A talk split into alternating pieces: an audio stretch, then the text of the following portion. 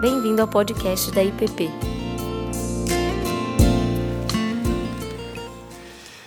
Com certeza, meu irmão, você deve lembrar de algum filme que você assistiu e que impactou tua vida.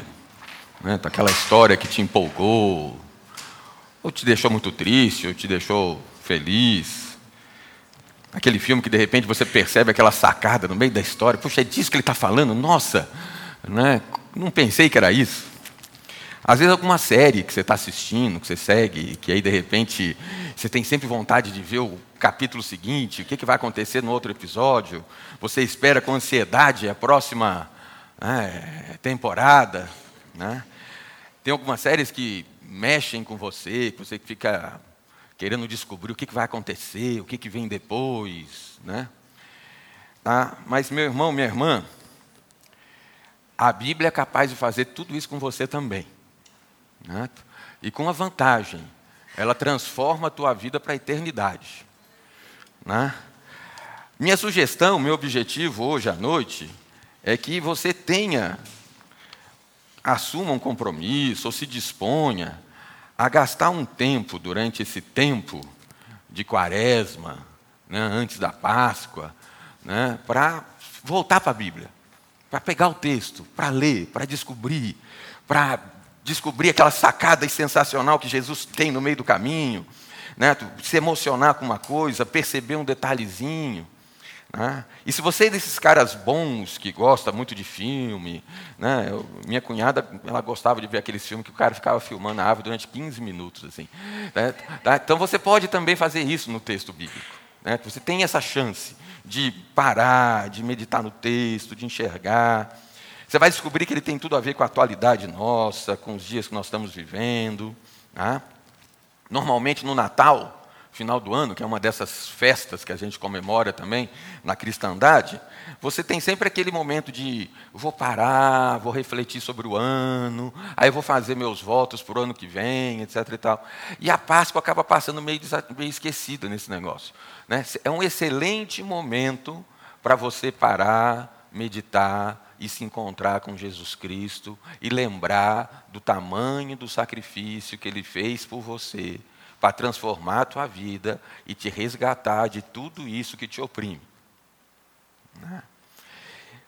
Pastor Tiago começou com a gente há umas duas semanas atrás a estudar sobre o caminho de Jerusalém.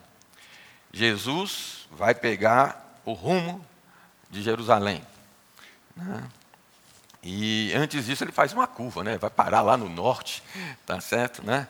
Tá? E, e pastor Tiago fez uma coisa muito interessante dessas coisas que você falou, poxa, que legal, isso tem no filme, isso tem na, na história bíblica, né?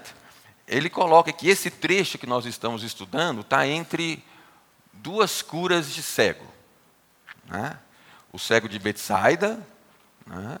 Ah, e o cego de. Como é que ela fugiu o nome dele agora? É o texto que eu mais gosto. Tá certo? Né? Tá? É o texto que eu mais gosto que está no, livro, no primeiro livro do Caio também, de Jericó. Pronto. Cego de Jericó. O cego de Betsaida é aquele que, quando Jesus cura, ele começa a enxergar assim, como que, vendo os homens como se fossem árvores.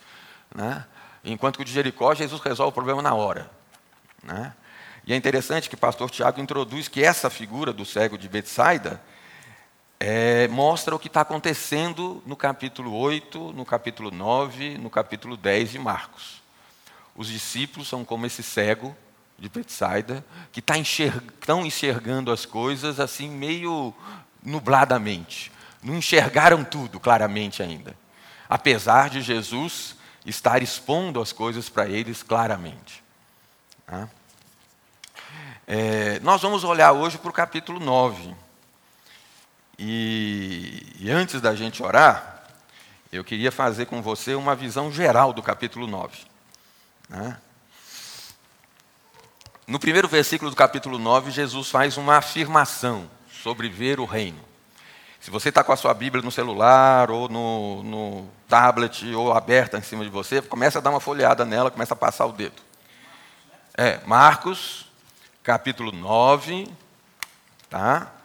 E eu vou fazer aquilo que não se deve fazer, eu vou ler o capítulo inteiro, aquela coisa toda. Depois, amanhã tem reunião do conselho, talvez os irmãos vão dizer: Alberto, você não devia ter feito isso, tá certo? Né? Mas, né? vamos lá. Né? Ele começa no capítulo, no, no versículo 1, fazendo uma afirmação sobre aqueles que vão ver o reino.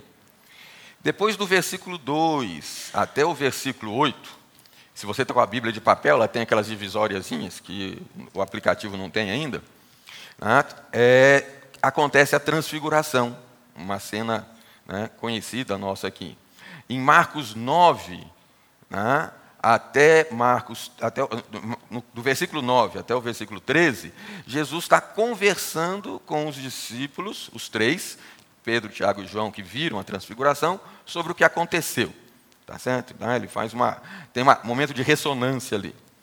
Tá? Depois a gente vai entrar no versículo 14, e aí a gente vai até o 29, é um trecho longo aí, em que acontece a cura de um jovem possesso. Tá? É um texto bem interessante. Comentei aqui até com o pastor Tiago que ele podia fazer uma série de pregação assim, de nove, seis domingos, só com esse capítulo 9 aqui. Não precisava do, dos outros. Tá? Logo depois disso vem o texto que é o texto que eu tenho que gastar um pouco mais de tempo hoje conversando com vocês, é que Jesus faz um ensinamento específico para os discípulos, tá certo? Os discípulos começam a comentar isso, e depois vem Jesus, né? É, é, é, isso, isso vai até o versículo 37, e depois vem Jesus que vai falar, aí parece um outro tema, um tema meio diferente, né? que é, olha, existe alguém que expulsa demônios no teu nome, Tá certo? Né? E aí a gente falou para ele ficar quieto, não faça isso não. Aí Jesus repreende. E depois do 42 até o 50, Jesus tem um enfoque bem pessoal. Né? Então ele vai falar sobre pecado, sobre ser pedra de tropeço, né? sobre fazer tropeçar os outros, sobre os nossos tropeços. Né? Então que Deus nos ajude na leitura desse texto a aprender com a beleza do que temos na palavra dele.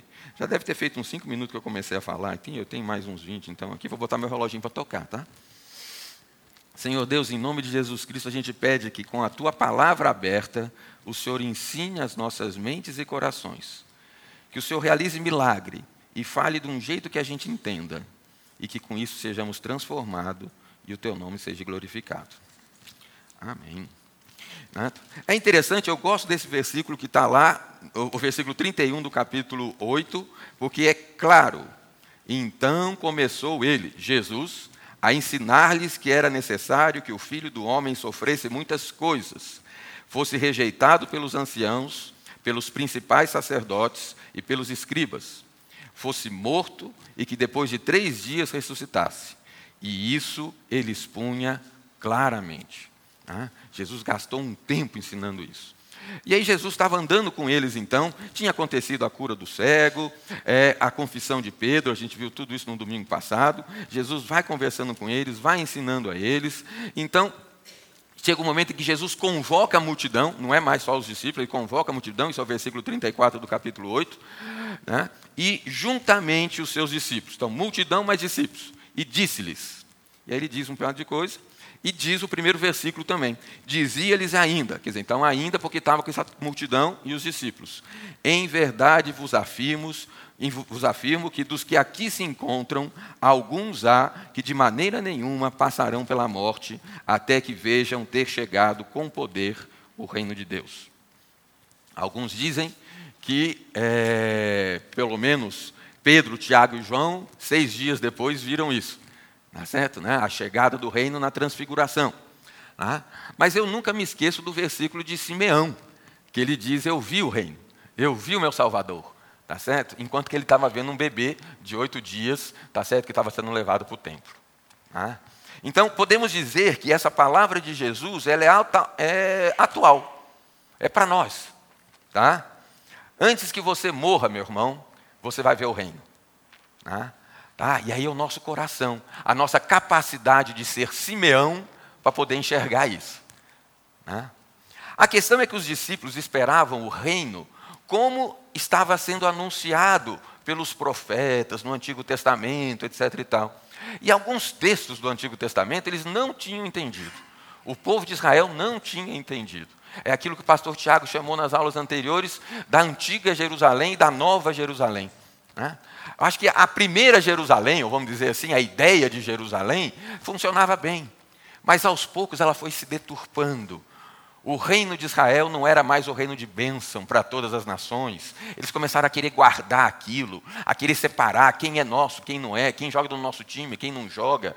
Né? Isso é para nós. Né? Alguns textos do Antigo Testamento que a gente hoje, depois de conhecer Jesus, morte e ressurreição, consegue entender tão bem, eles não conseguiam enxergar de que aquilo era bênção para as nações, mas sim eles guardavam aquilo né, para si e começavam a fazer separações e criar regrinhas e regrinhas e, e tudo mais. Né? Isso, isso, isso, afastava em vez de aproximar. Né?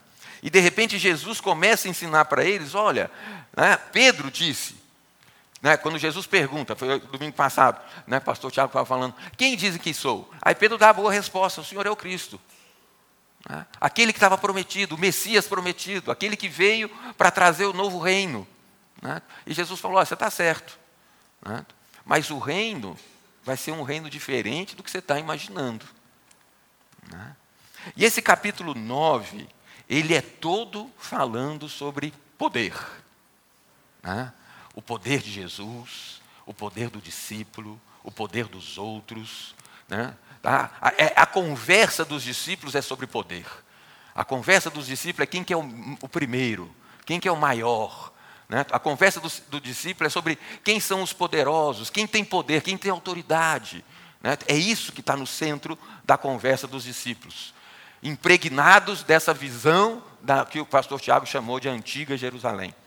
Né? E Jesus quer ensinar para eles claramente: existe uma nova Jerusalém e essa nova Jerusalém chegou. Tá?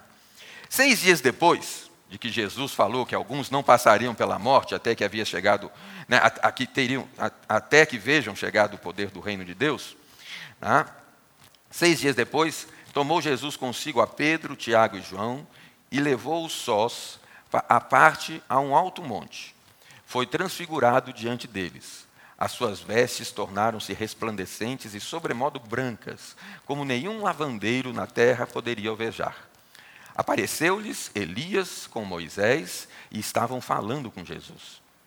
Então Pedro, tomando a palavra, disse: Mestre, bom é estarmos aqui e que façamos três tendas: uma será tua, outra para Moisés, outra para Elias. Pois não sabia o que dizer, por estarem eles aterrados. A seguir veio uma nuvem que os envolveu, e dela uma voz dizia: Este é o meu filho amado, a ele ouvi. E de relance, olhando ao redor, a ninguém mais viram com eles, senão Jesus. É, é interessante esse texto, porque esse texto é uma grande manifestação do poder de Jesus. Há pouco Pedro tinha dito para Jesus: Tu és o Cristo. E agora né? Jesus estava confirmando, mostrando isso para eles, ao vivo e a cores. Tudo bem que era tudo muito branco, não muitas cores, mas né, os físicos vão dizer que todas elas estavam lá.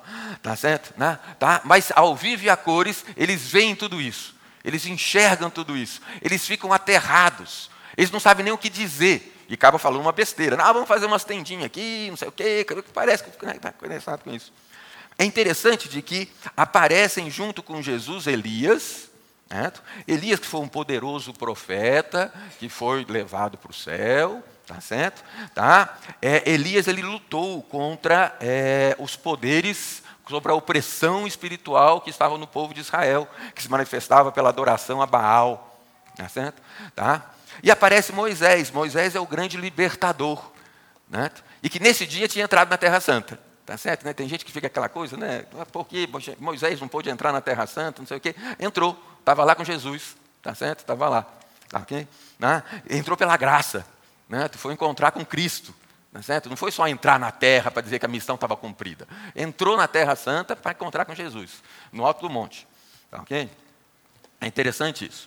Né? E Moisés foi aquele que lutou contra o poder né, do Faraó. Né?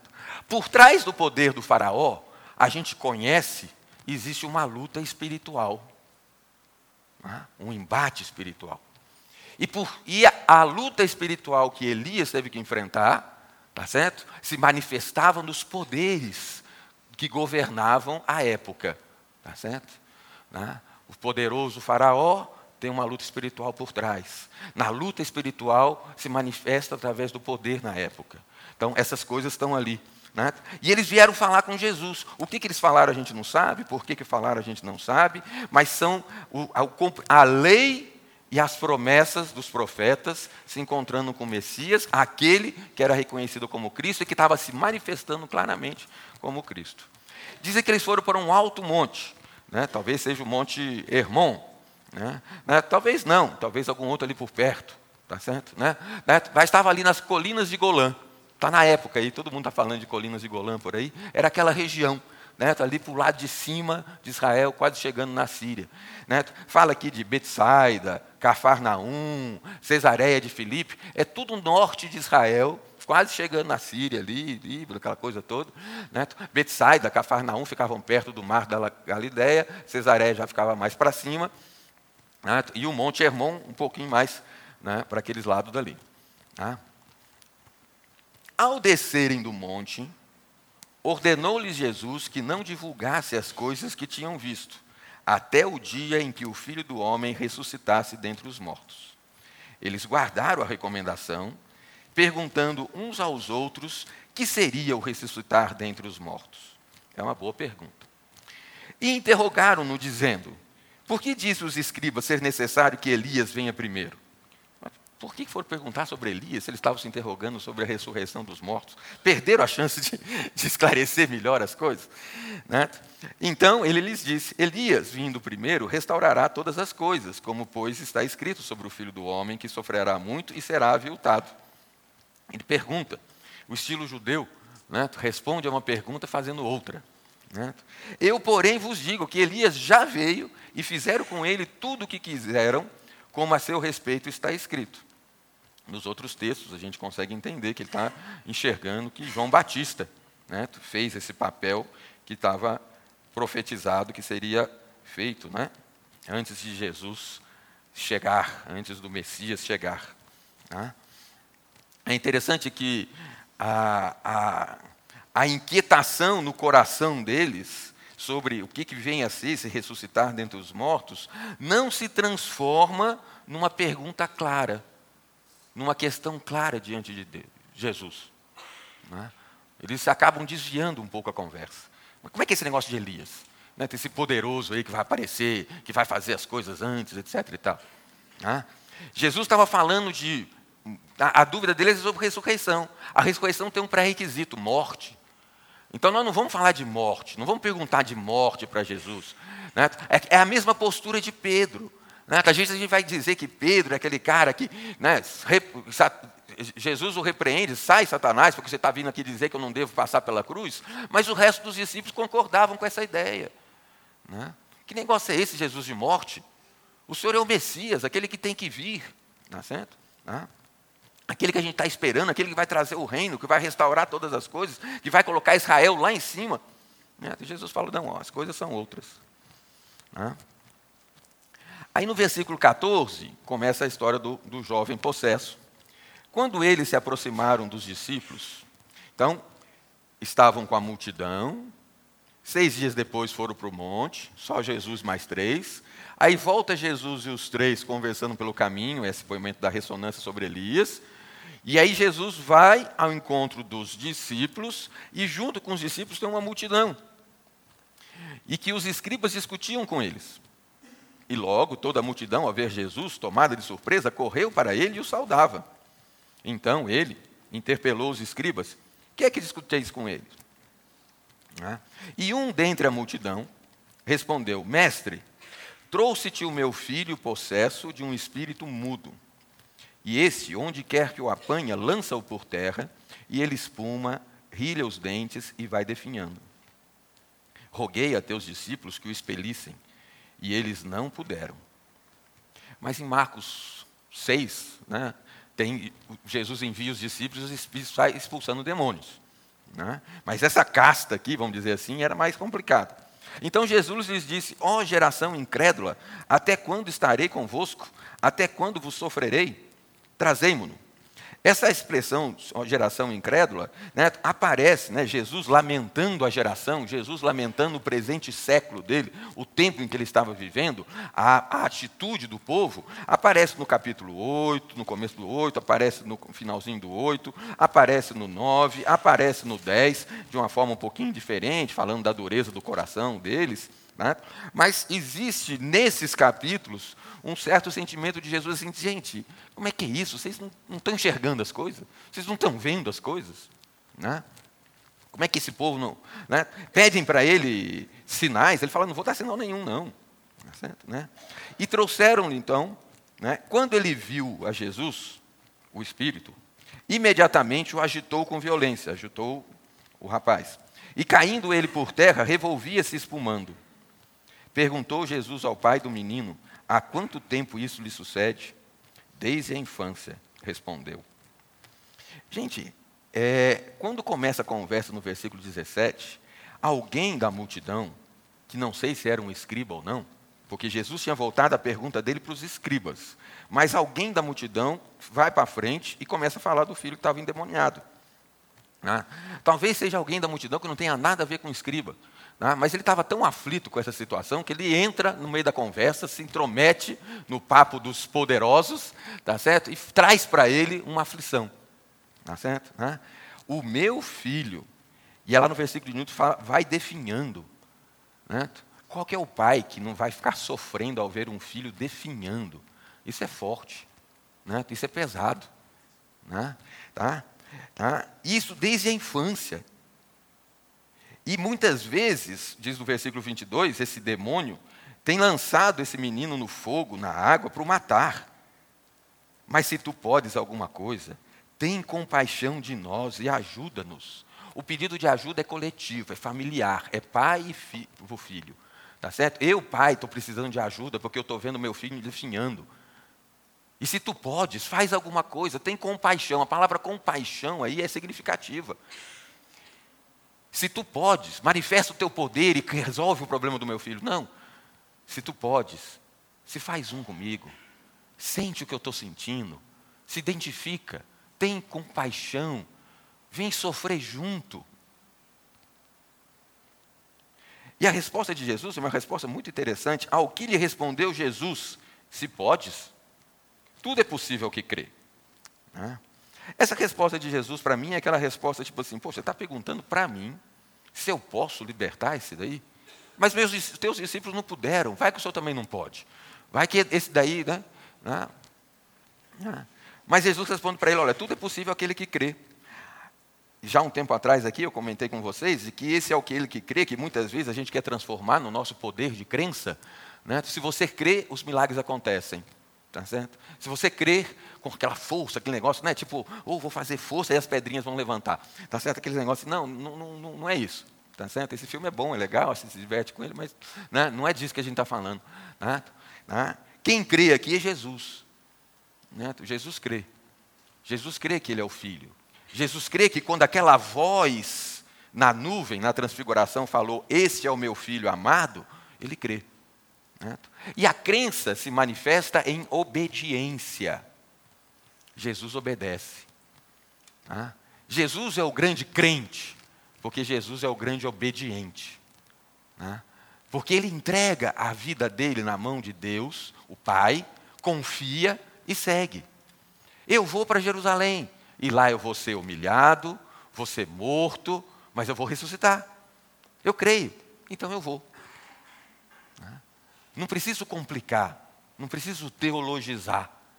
Eu vou, porque eu confio e eu obedeço. Obedeço o mandamento que eu recebi, obedeço a ordem que me foi dada. Né? Eu brinco que algumas vezes, quando Jesus, no barco, durante a tempestade, dormia tranquilamente, porque ele sabia que ia ter que passar pela cruz, então não era ali naquela tempestade que ele ia morrer, o barco não ia afundar, ia dar tudo certo, entendeu? Né? Então eu vou passar pela cruz, gente, calma, fiquem tranquilos, vai dar tudo certo, porque eu vou para a cruz, eu tenho que ir para a cruz, tá certo? Então não é a tempestade do barco que vai, né? E aí, porque Jesus é o homem que crê, e é interessante que o pai do menino entende como nós entendemos, e Jesus acolhe esse entendimento, esse entendimento não é repreendido por Jesus. Jesus acolhe esse, esse entendimento. E imediatamente o pai do menino exclamou com lágrimas: Eu creio, ajuda-me na minha falta de fé. Gente, esse, esse para mim é um dos versículos mais bonitos da, do Novo Testamento. Tá certo? Né? O pai desse menino entendeu o que é a graça. Né? Por sal, você crê, basta crer em Jesus e será salvo. E ele sabia, eu creio. Mas ao mesmo tempo eu não creio. Eu creio, mas minha fé é pequena. Eu creio, mas eu estou cheio de dúvida. Eu creio, mas não entendi direito. Tá certo? Me ajuda. Né? Às vezes nos pregam e nos ensinam de que se você aceitar Jesus, se você convidar Ele para entrar no teu coração, se você afirmar diante de principados e potestades, Jesus é o Senhor, você vai ser salvo. E tudo isso é verdade. Mas isso acontece por causa do poder de Jesus, que tem compaixão de nós e se coloca junto conosco. Então, se você faz isso meio com o coração apertado, meio aflito, meio com dúvida do que está acontecendo. Será que é verdade? Será que eu fiz certo? Cara, não está em você os fazer certo. Jesus te ajuda na tua falta de fé. Vendo Jesus que a multidão concorria, repreendeu o espírito imundo, dizendo-lhe: Espírito mudo e surdo, eu te ordeno, sai desse jovem e nunca mais tornes a ele. E ele, clamando e agitando muito, saiu, deixando como se estivesse morto, a ponto de muitos dizerem: morreu. Mas Jesus, tomando pela mão, o ergueu e ele se levantou. Nesses capítulos 8 até o 10, existem muitos momentos. A própria cura do, do, do cego de Betsaida, o cego chega para Jesus no meio da multidão e Jesus tira ele da cidade. Né? Né? Outro chega para Jesus pedindo um milagre, Jesus chama ele para o canto. Tá certo? As manifestações de poder de Jesus, de cura e de milagre, ele retira o sofredor, o que está sofrendo, o que está precisando de cura, da multidão, leva ele para casa, leva ele para o canto, leva ele para fora, e lá as coisas acontecem. Nessa hora, não. Nessa hora, Jesus viu que a multidão está chegando, em vez dele pegar o rapaz, vamos sair daqui, vamos conversar, Tá certo? Né? Já deu meus 20 minutos. Tá ok? Né? Jesus fala diante da multidão. Sai. É agora. O poder é manifestado. Né? E é interessante, como é que é a reação da multidão? Morreu. Tipo assim, deu nada certo. Tá certo? Ih, né? Falhou. Tá certo? O rapaz morreu. E qual que é a atitude de Jesus? Aí ele individualiza. Ele vai, estende a mão e levanta o rapaz. Ah?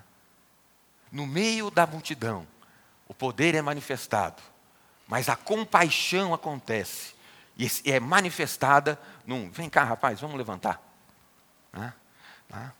E aí, quando entrou em casa, os seus discípulos lhe perguntaram, em particular, por que não pudemos nós expulsá-lo? É interessante, Jesus não expõe os discípulos. Deixa eles em casa para conversar. Vamos conversar sobre esse negócio em casa. Tá certo? Né? Tá? Respondeu-lhes: Essa casta não pode sair senão por meio de oração.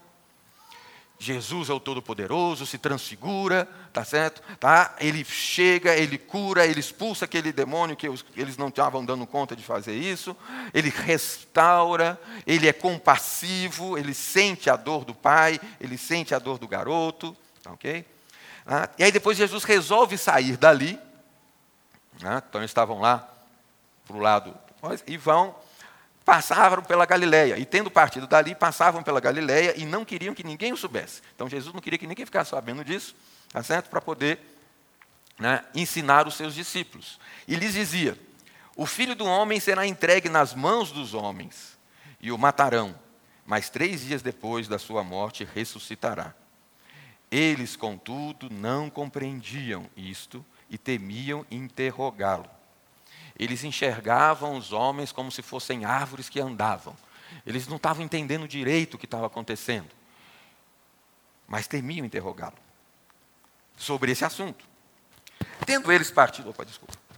Tendo eles partido para Cafarnaum, estando ele em casa, interrogou os discípulos: De que é que discorríeis pelo caminho? Então eles estavam mais no norte, para o lado da Cesareia de Filipe, aí eles dão uma voltinha pela Galiléia, vão para Cafarnaum, fica ali no noroeste do, do mar. Mas eles guardaram silêncio quando Jesus pergunta sobre o que, que vocês conversaram pelo caminho. Né? Porque pelo caminho haviam discutido entre si sobre quem era o maior. Né? E ele, assentando-se, chamou os doze e lhes disse: Se alguém quer ser o primeiro, será o último e servo de todos. A conversa deles no caminho era uma conversa também de poder. Quem que é o poderoso? Quem que é o maior? Né? Jesus mostra na transfiguração todo o poder. Jesus mostra que tem poder para expulsar toda e qualquer casta de demônio. Os discípulos têm, não têm poder para aquela casta, precisa exercitar mais a oração, o jejum, para crescer no poder. Né? Tá? Jesus manifesta o poder dele salvando o rapaz, manifesta a compaixão dele salvando o rapaz. Né? E aí os discípulos que foram ensinados. Jesus fala: Olha, eu não quero que ninguém saiba que nós estamos passando por aqui, porque eu vou ensinar vocês sobre a paixão. Vou ensinar vocês sobre o sofrimento que eu vou passar em Jerusalém. Eu vou ensinar para vocês sobre a cruz. Eu vou ensinar para vocês o significado da minha morte, o significado da minha ressurreição. E aí no caminho, eles que não tinham entendido as coisas, começam a conversar sobre quem que é o mais poderoso aqui? Quem que é o maior? Entre nós aqui, quem que fica mandando? Tá certo? E Jesus sabe disso. Eles não respondem nada para Jesus, mas Jesus chama os dois e fala: gente, senta aqui, vamos conversar. Se alguém quer ser o primeiro, será o último e servo de todos. E nós sabemos, porque nós conhecemos as, as histórias do Evangelho, do exemplo que Jesus dá lavando os pés, aquela coisa toda, né? ele se colocando como servo, ele se dizendo claramente: Eu sou o servo. Né? Essa é a nova Jerusalém. Essa é a nova mensagem. A salvação, o reino, a bênção para todas as nações vai vir pelo servo sofredor que vai para a cruz, vai vir pelo serviço. Né? E é interessante que aí depois Jesus assim, trazendo uma criança, colocou-a no meio deles e tomando-a nos braços, disse-lhes: Qualquer que receber uma criança tal como esta em meu nome, a mim me recebe. E qualquer que a mim me receber, não recebe a mim, mas ao que me enviou. Eu fico aqui no meu coração maldoso, imaginando que eles já tinham entendido que Jesus realmente era o Cristo. Se antes eles estavam algum, em dúvida, alguma coisa assim, não, Jesus realmente é o Cristo. Né? Então a conversa sobre quem que é o maior entre eles no caminho era tipo assim: nós somos amigos do poderoso. Tá certo? Nós andamos com o poderoso. Tá certo? Nós fazemos parte do time dele. Tá certo? Tá? Nós não somos desses aí qualquer. Né? Nós somos da turma. Tá certo? Nós fazemos parte desse grupo. Né? Se Jesus é o Todo-Poderoso e o reino vai chegar porque a gente viu o poder dele, opa, a gente precisa estar dentro dessa. A gente não pode perder essa chance. A gente tem que estar um pezinho dentro desse negócio aí. Né? E aí Jesus chega, pega uma criança, coloca no meio deles, e diz que qualquer que receber uma criança tal como essa em meu nome, a mim me recebe, e qualquer que a mim me receber não recebe a mim, mas o que me enviou. Jesus ressalta ainda mais o poder. Né? Se você recebe a mim, você não está recebendo só a mim, não, você está recebendo Deus Todo-Poderoso, o Criador de céu e de terra, o sustentador de todas as coisas. Nele vivemos, existimos, nos movemos, aquela coisa toda, tudo. Jesus não colocou a criança no meio deles porque a criança é humilde, tem um coração puro, é alegre, tá certo? Não tinha pecado. Não. Não foi essa a imagem que Jesus queria usar naquela hora. Jesus pegou aquele que era não contado pelas estatísticas, não considerado como alguém que tinha algo a dizer, não considerado como alguém que tivesse algum poder para alguma coisa. Né? Talvez essa criança não tivesse nem passado pelo bar mitzvah, tá certo? Então não, não, era aquele cara que estudava a palavra, que estudava o, o, Antigo Testamento, não tinha passado pela, pela cerimônia de inicialização no mundo dos grandes, etc. e tal. Tá? Era uma criança realmente despoderada. Né? Quando Jesus traz a criança por meio, ela chega e diz: Olha, toda essa conversa de poder de vocês, toda essa discussão sobre quem são os poderosos, toda essa discussão sobre quem é o primeiro, quem tem poder, por que, que a gente não teve poder de libertar o, o, o, o jovem do, do espírito maligno, tudo isso é secundário, tudo isso é periférico. O despoderado é que está no centro. Porque aquele que veio servir, aquele que quer ser o primeiro, então, né, vamos dizer, o texto diz isso, né? Se alguém quer ser o primeiro, tem que ser o último e servo de todos.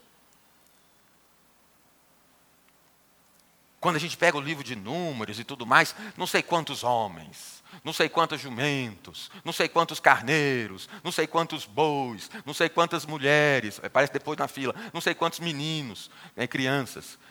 Jesus pega o que está no final da fila dos poderosos e coloca no centro. Né? Disse-lhe João: Mestre, vimos um homem que em teu nome expelia demônios o qual não nos segue, e nós o proibimos, porque não seguia conosco. Cara, João aí nessa, dá uma, ele tinha a chance de dizer, é verdade, Senhor. Né? Precisamos aprender sobre o poder. E o Senhor está colocando aqui no meio uma criança, aí ele começa a falar de outro assunto. Tá certo? Né? Não tem nada aqui que me diz que do versículo 37 para o versículo 38 passaram-se dois dias, saindo dali. Entendeu? Né? Para mim a conversa continuou no mesmo lugar. Apesar do texto separar em duas partes aqui, para mim é uma continuação. Jesus chega e fala assim: vocês estão discutindo quem é o primeiro? Eu estou dizendo para vocês: olha, coloca o despoderado em primeiro lugar e sirva ele. Tá? Tá? Porque qualquer que receber uma criança, tal como esta, em meu nome, a mim me recebe. Tá? A, a relação com a criança, com o despoderado, é que eu o recebo, eu o trago para casa, eu o boto no centro, eu o coloco no colo, tá certo? Tá? Eu pego nos braços. E aí João vai falar, mas senhor, tinha um cara que expulsava demônio, mas não era do nosso time. Aí eu falei para ele, proibimos ele, você não pode fazer isso, tá certo? Ah, é interessante porque Jesus, no versículo 37, fala: qualquer que receber uma criança tal começa em meu nome. E aí João, logo depois, diz: tem um cara que expulsava demônios no teu nome. Tá certo? Olha, né? Mas ele não nos segue, então nós proibimos ele. Aí Jesus respondeu para João: Não lhe proibais, porque ninguém há que faça milagres em meu nome, Jesus recupera de novo o nome, e logo a seguir possa falar mal de mim. Pois quem não é contra nós é por nós. Porquanto aquele que vos der de beber um copo de água em meu nome, porque sois de Cristo, em verdade vos digo que de modo algum perderá o seu galardão. E quem fizer tropeçar a um desses pequeninos crentes, melhor lhe fora que se lhe pendurasse no pescoço uma grande pedra de moinho e fosse lançado no mar. A impressão que dá é que a conversa continuou. E, e quem fizer tropeçar a um desses pequeninos crentes, Jesus continua falando do garoto que ele botou no meio da roda. Jesus continua falando do despoderado, Jesus continua falando daquele que sempre era colocado fora das estatísticas, não era considerado nos projetos, nos planos, não tinha voz, não tinha ouvido. Aquele que Jesus falou: se você o servir, se você o receber no meu nome, você vai estar recebendo ao Pai, aquele que me enviou. Vocês viram lá no monte, vocês ouviram a voz no meio da nuvem, vocês viram que Elias e Moisés vieram comigo. E o pai falou: Esse é o meu filho amado. Escuta, escutai, ouvi-o. É? É? Em vez de ficar falando que nem Pedro lá, fica quieto, escuta. Na hora que você vê a glória de Deus, se aquiete. É? Então, quem fizer tropeçar um desses pequeninos crentes, melhor lhe fora que se pendurasse no pescoço uma grande pedra de moinho e fosse lançado no mar. Jesus continua dizendo: Olha, ah, esses pequenos é que vêm para o centro. Esses pequenos é que eu estou trazendo para cá. Essa é a inversão que precisa acontecer. Ah? Eu fico pensando nisso, como é que acontece comigo dominicalmente. Tá certo? Né? É a minha última página. Não, não olhei para nada dela aqui, mas. Né? né? Como eu disse para o pastor Tiago, eu vou parar antes de chegar no final, porque o final complica um pouco, essa história de verme, morre o verme, não morre o fogo, não sei o quê. Não, né? É interessante porque, se você pegar um comentário bíblico que vai falar do versículo 43 em diante, do 44, ainda vou falar um pouquinho disso, né? É, o versículo 44, o versículo 46 aparece entre colchete não é certo? Né? Que tipo, não aparece nos melhores textos, nas, nas, melhor, nas versões mais antigas. Né? Mas no versículo 48 é claro né, que quando fala do que vai, as, o, o, aqueles que são aqueles que é, continuam aceitando aquilo que os faz tropeçar vão ser lançados no inferno, onde não morre o verme, o verme nem o fogo se apaga. Né? O verme no, nessa cultura judaica é o que está por dentro.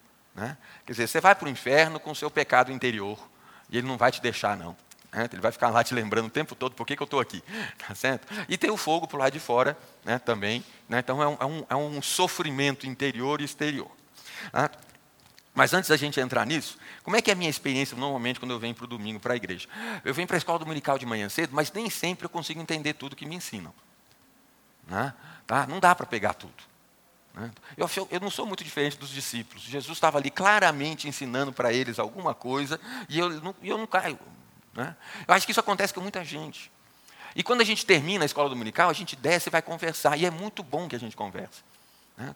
Mas na maior parte das vezes, as nossas conversas não é sobre aquilo que eu não entendi na escola dominical, ou aquilo que eu entendi na escola dominical.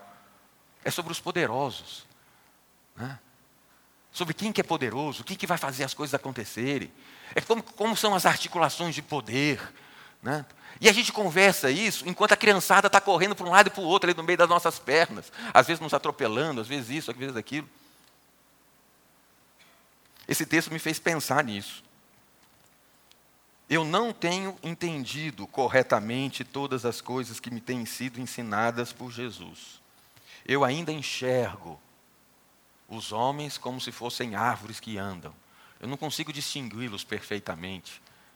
E às vezes o que chama a minha atenção, com que eu gasto o meu tempo, são as discussões da velha Jerusalém.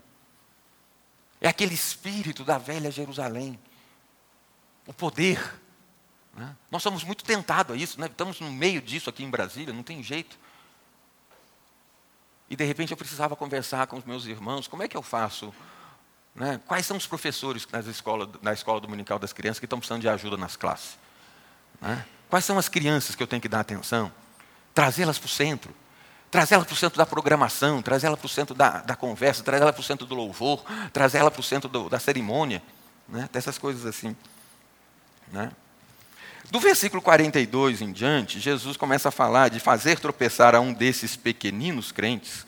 Né? E é interessante porque antes ele está falando de, de cura, está falando de milagre, está falando de expulsão de demônios, Tá certo? E Jesus fala: olha, não é porque ele não está no nosso time que ele não tem poder para fazer isso.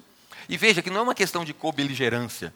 Tá certo? Porque tanto num caso como no outro, o, ele expulsa no nome de Jesus. Então é do mesmo time. É tudo beligerância, não tem cor. Tá certo? Não é tudo a mesma turma. Tá ok? No entendimento de Jesus. Aquele que não é contra nós é por nós. Né? Ele está fazendo isso no meu nome. Tá?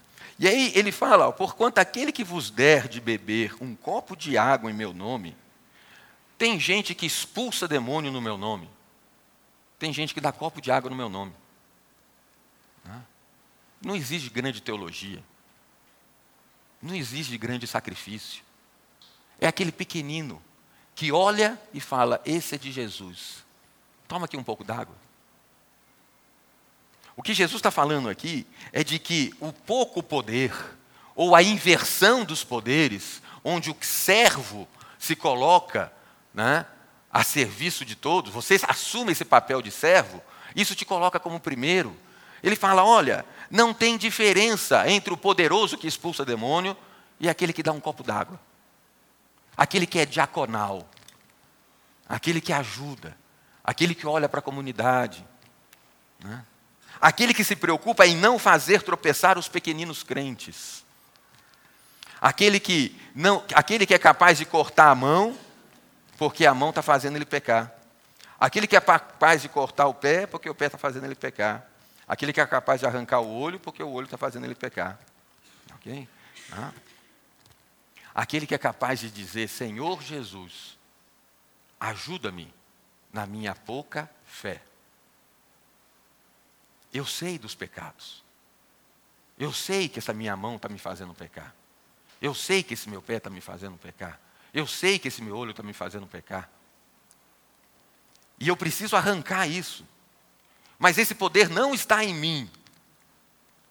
Está naquele que vira para mim e pega quando todo mundo ao meu redor está dizendo: você está morto já.